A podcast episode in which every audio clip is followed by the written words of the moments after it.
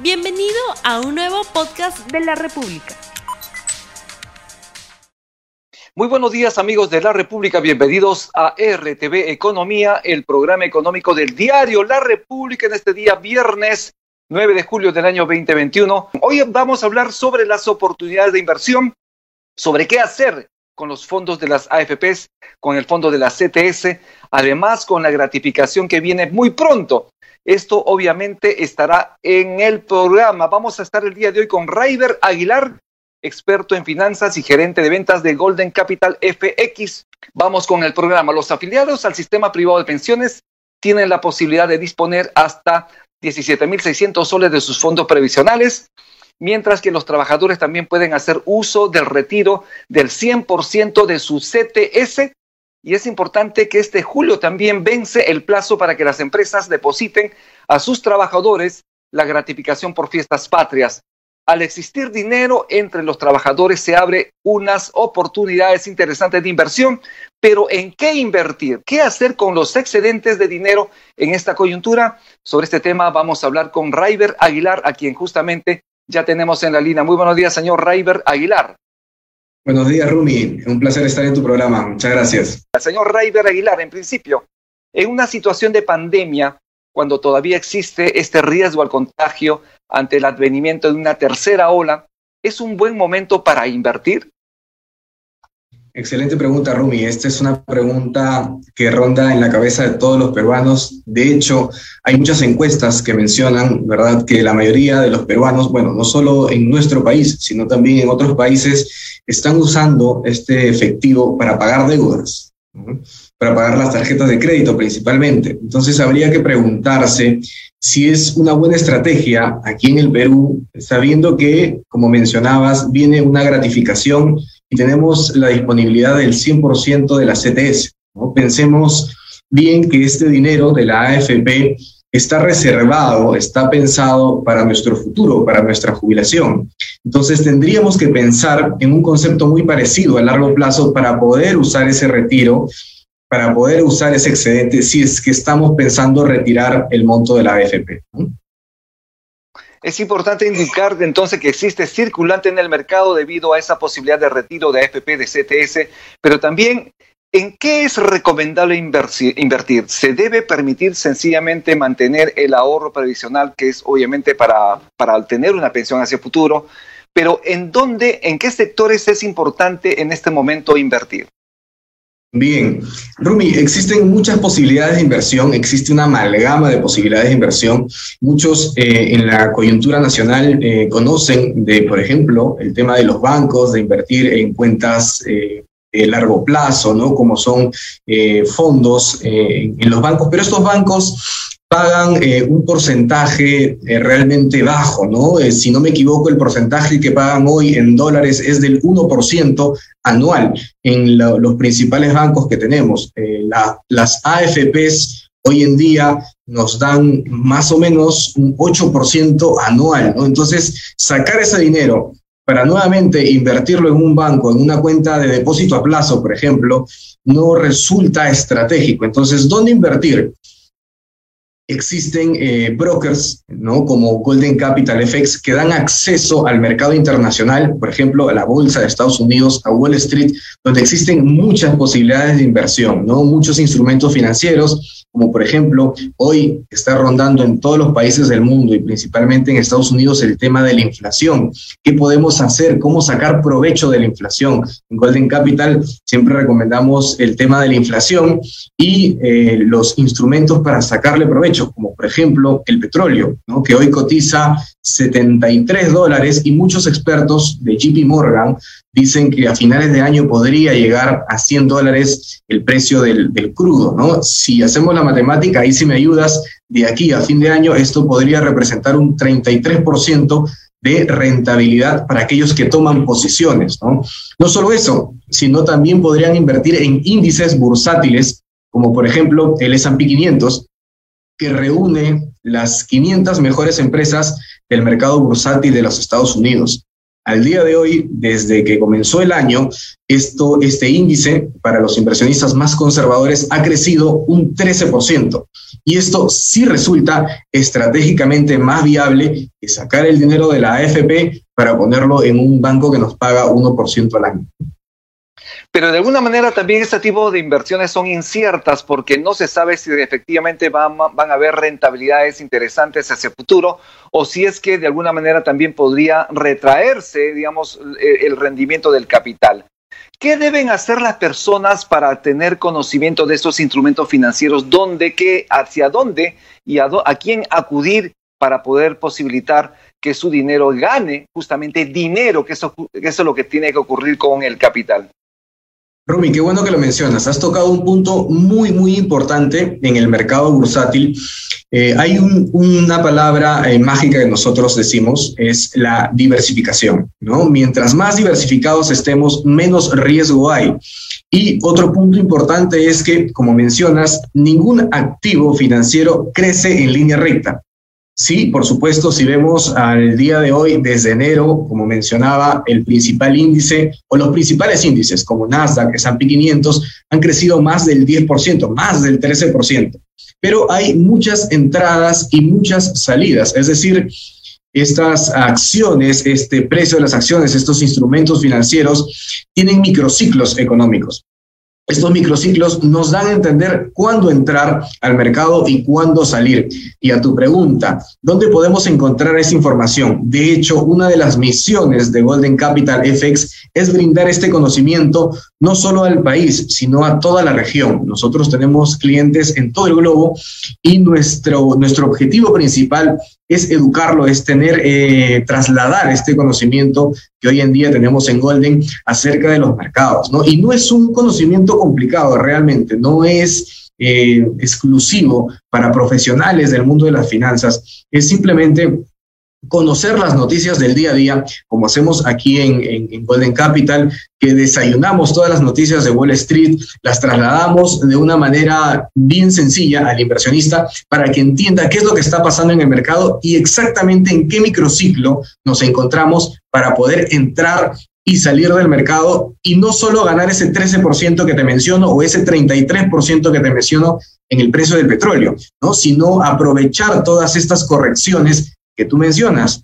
Por ponerte un ejemplo sencillo, hace dos días se reunió la OPEP, que es la Organización de Países Exportadores de Petróleo, y no había un consenso si aumentar o disminuir la producción de petróleo. Esto nos da a entender que van a haber variaciones en el precio y al no haber consenso, pues existe miedo en el mercado y el precio se corrige. Es allí donde es importante entrar.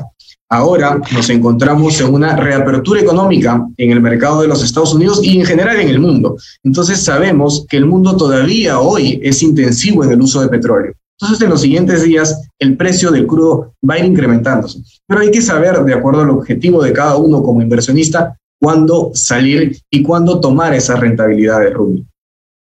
En el ámbito corporativo, ¿cree usted que debido a esta situación de inestabilidad, porque todavía no se proclama al próximo gobernante, de alguna manera existe cierta resistencia a la inversión?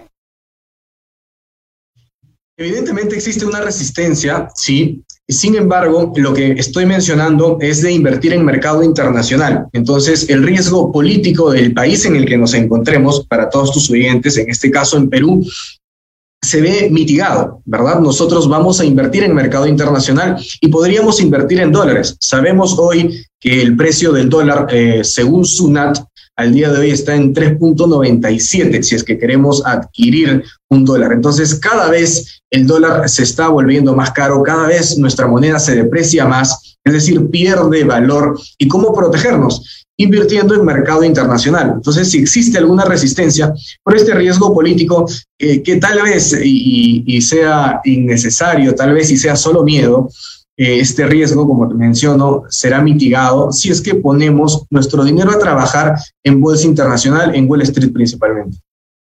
Nos están preguntando lo siguiente, ¿en qué sectores es más apropiado invertir en esta época de pandemia?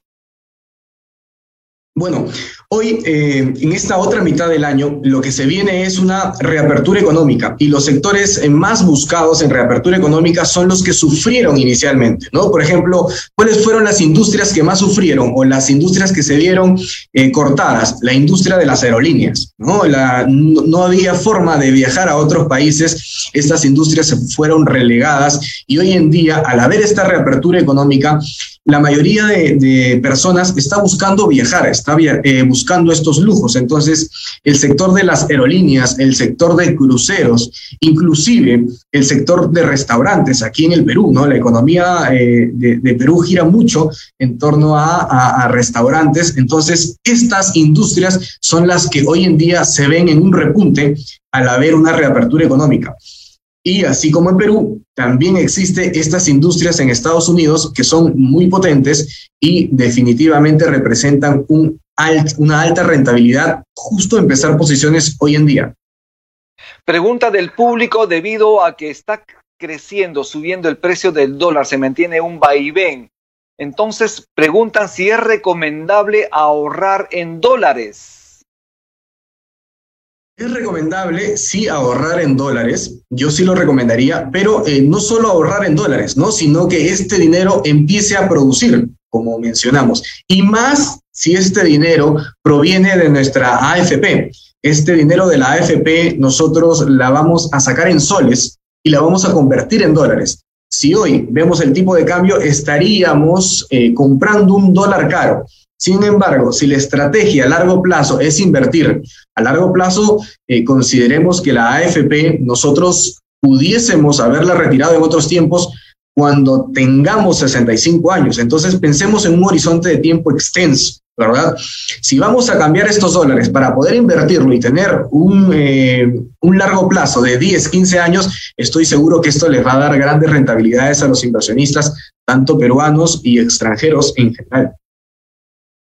¿Qué factores son importantes para posibilitar que la inversión continúe sin diques de contención? Obviamente es importante tener seguridad, ¿no? Para la inversión, entre otros factores. ¿Cuáles son estos que usted considera importante para que justamente la inversión continúe?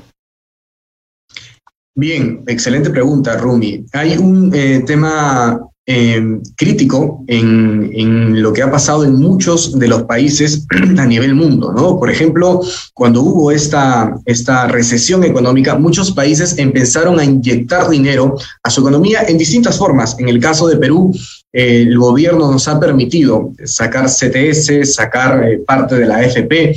En otros países como Estados Unidos, donde da acceso Golden Capital FX, el gobierno ha dado liquidez a los, eh, a, los ciudadanos a través de bonos. ¿correcto? Entonces, eh, esto ha generado que haya un exceso de efectivo y que también haya un exceso de eh, billetes, de impresión de billetes. El gobierno central, el Banco Central, imprime billetes para inyectar a la economía. En la realidad peruana sabemos lo que involucra el imprimir billetes y ingresarlos a la economía, ¿no? Esto se traduce en inflación. Entonces, a medida que haya esta inflación, van a haber ciertos riesgos, pero también, como te mencionaba, la inflación genera muchas oportunidades. Para que haya un crecimiento sostenido, tenemos que estar informados de qué es lo que va a hacer el Banco Central de cada uno de los países en los que vamos a invertir. Si es que vamos a invertir en el Perú, saber cuál es la política fiscal que tiene el Banco Central y si esta política va a ser sólida y sostenida a lo largo del tiempo.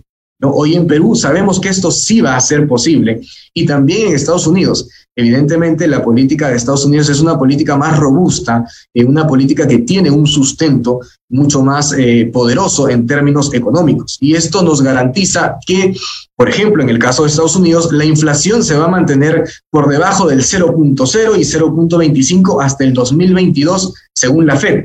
A partir del 2023, van a incrementar de manera gradual. Esto nos deja inclusive para el siguiente año en otra oportunidad para ver cuáles son las empresas que más afectadas se van a ver por el tema de la inflación. Por ejemplo, cuando hay mucha inflación, las empresas tecnológicas pertenecientes al índice Nasdaq son las que más se ven afectadas porque algunas todavía no generan beneficios y solicitan préstamos a una tasa de interés determinada. Si hay inflación, una de las formas que tienen los gobiernos centrales de frenarla es subir la tasa de interés. Entonces, esto hace que el préstamo que reciben estas empresas tecnológicas sea más caro, por lo tanto, veamos una posible corrección en empresas tecnológicas y podríamos eventualmente tomar posiciones para mañana, más tarde, tener altas revalorizaciones del precio de su acción. ¿Cuánto es el capital inicial que una persona debería colocar para poder tener rentabilidad? O sea, si ustedes, por ejemplo, administran el capital, el dinero de personas que puedan retirar sus fondos AFP o CTS o su gratificación, ¿cuánto sería lo mínimo y por cuánto tiempo para poder tener una rentabilidad adecuada? Y con eso estaríamos terminando su participación en RTV. Excelente, Rumi. Bueno, hacer una precisión. Nosotros brindamos acceso al inversionista para que el inversionista por sí mismo pueda invertir con información acertada, con información precisa, y él vaya tomando sus propias decisiones y vaya aprendiendo en este proceso. Y decisiones acertadas que le permitan rentabilizar. ¿Correcto? Y a tu pregunta, ¿podrías repetirla, por favor? Sí, quería saber cuánto es el, el mínimo de capital a inversión para invertir con la finalidad de tener rentabilidad a través del sistema que usted está proponiendo. Bien, es importante mencionar que el tiempo lo cambia todo. Por ejemplo, si hablamos del interés compuesto, el interés compuesto a largo plazo, mil dólares podría transformar esto en diez mil, quince mil, veinte mil dólares. Y esto va a depender de cada uno de los inversionistas, de cuánto desean invertir hoy en día. Mientras más jóvenes seamos, eh, vamos a tener más tiempo para que este interés compuesto haga su trabajo con el transcurrir de los años. Eh, si tenemos un poquito más de edad avanzada, pues lo que eh, se sugiere es que gran parte de nuestro fondo, de nuestros ingresos, por ejemplo, un 25%, estén invertidos a largo plazo. Si vamos a tomar el tema de la AFP, yo recomendaría que cada uno de nosotros tenga un fondo de emergencia, precisamente para cualquier emergencia, y un fondo para inversión. Este fondo va a depender de cada uno de los inversionistas. Pero si me pones una cifra de cuánto invertir, exactamente no existe cuánto invertir en un mercado. Podríamos empezar con lo mínimo. La idea es que empecemos. Muy bien, muchísimas gracias. Entonces estuvimos con Rayber Aguilar, sus palabras finales para despedirse del público en este momento.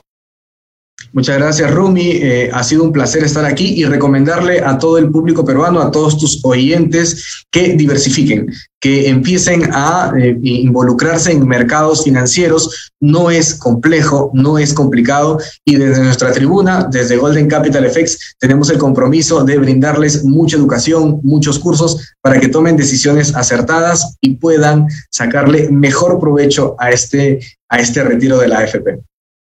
Bien, muchísimas gracias. Estuvimos con Rayber Aguilar, experto en finanzas y gerente de ventas de Golden Capital FX, a quien nuevamente le agradecemos por participar en esta entrevista en RTV Economía. Y con esto hemos terminado el programa del día de hoy. Les deseamos muy buen fin de semana y a seguir cuidándose. Tupananchis, Capa, Kuna, Panaikuna, Yactamasikuna. Que Dios los bendiga. No olvides suscribirte para que sigas escuchando más episodios de este podcast.